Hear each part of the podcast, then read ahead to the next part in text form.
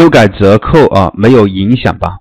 你修改折扣，它不是改价格，这是正常的一个打折，没有任何影响的。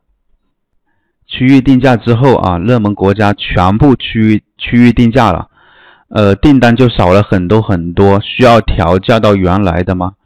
呃，我们的商品呢，你不需要去调，也不需要去做任何的区域调，就那个调价的一个设置啊。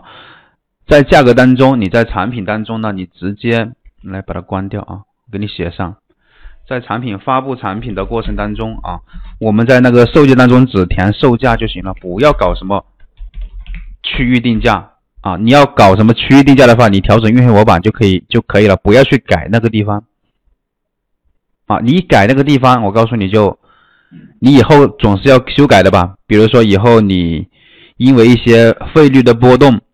或者说一些运费的调整，你那个价格是不是又得修改？你改来改去，你这个产品就很有很受影响。但是呢，你调整运费模板是不会的啊。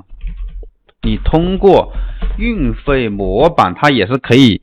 你给这个国家，你他你不是要收费收高一点吗？我就不在售价当中收你的费用高一点，我可以在运费上多加你几块钱，呃，一样的意思啊。你为什么要调整那个售价呢？对吧？我们改运费模板就行了。曝光越来越。低是怎么回事呢？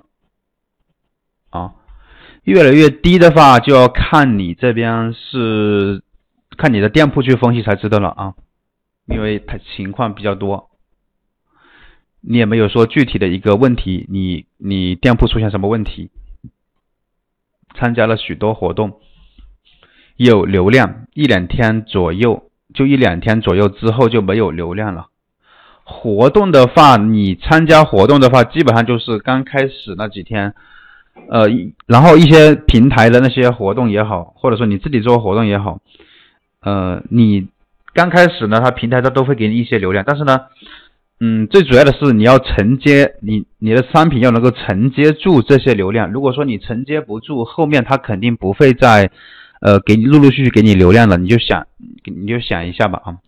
如果说你是你开了你开了一个速卖通这种类型的网站，比如说速卖通是你你家的，那么我告诉你，你这个你网站上面的流量，你也是花钱打广告把它吸引过来的，或者说你的一些粉丝，对吧？你你的老老客顾客啊，那么在你平台开店的一些商家呢，你给他流量之后，你发现他这个商品呢给你流量，你又承接不住，又转化不掉，那干脆我就不给你什么流量了，对吧？我就会给其他人更多的流量。所以你要得承接得住才行。好几天都没有几个订单，跟双十一那个关系大吗？有关系吗？呃，一般呢，在我们大促级别的活动快来之前呢，大促活动快来之前啊，大促来临之前，一般你的订单和就是订单都会变少，然后你的加入购物车、收藏这种会变多。明白吧？就是一般你大促之前，你的流量啊，包括一些订单量都会减少的，都会少一些的。但是呢，你做的好的话，如果说你做了一些呃动作的话，但是你的购物车的收藏的这些，对吧？你要提前做预热，那么这些数据呢会增长。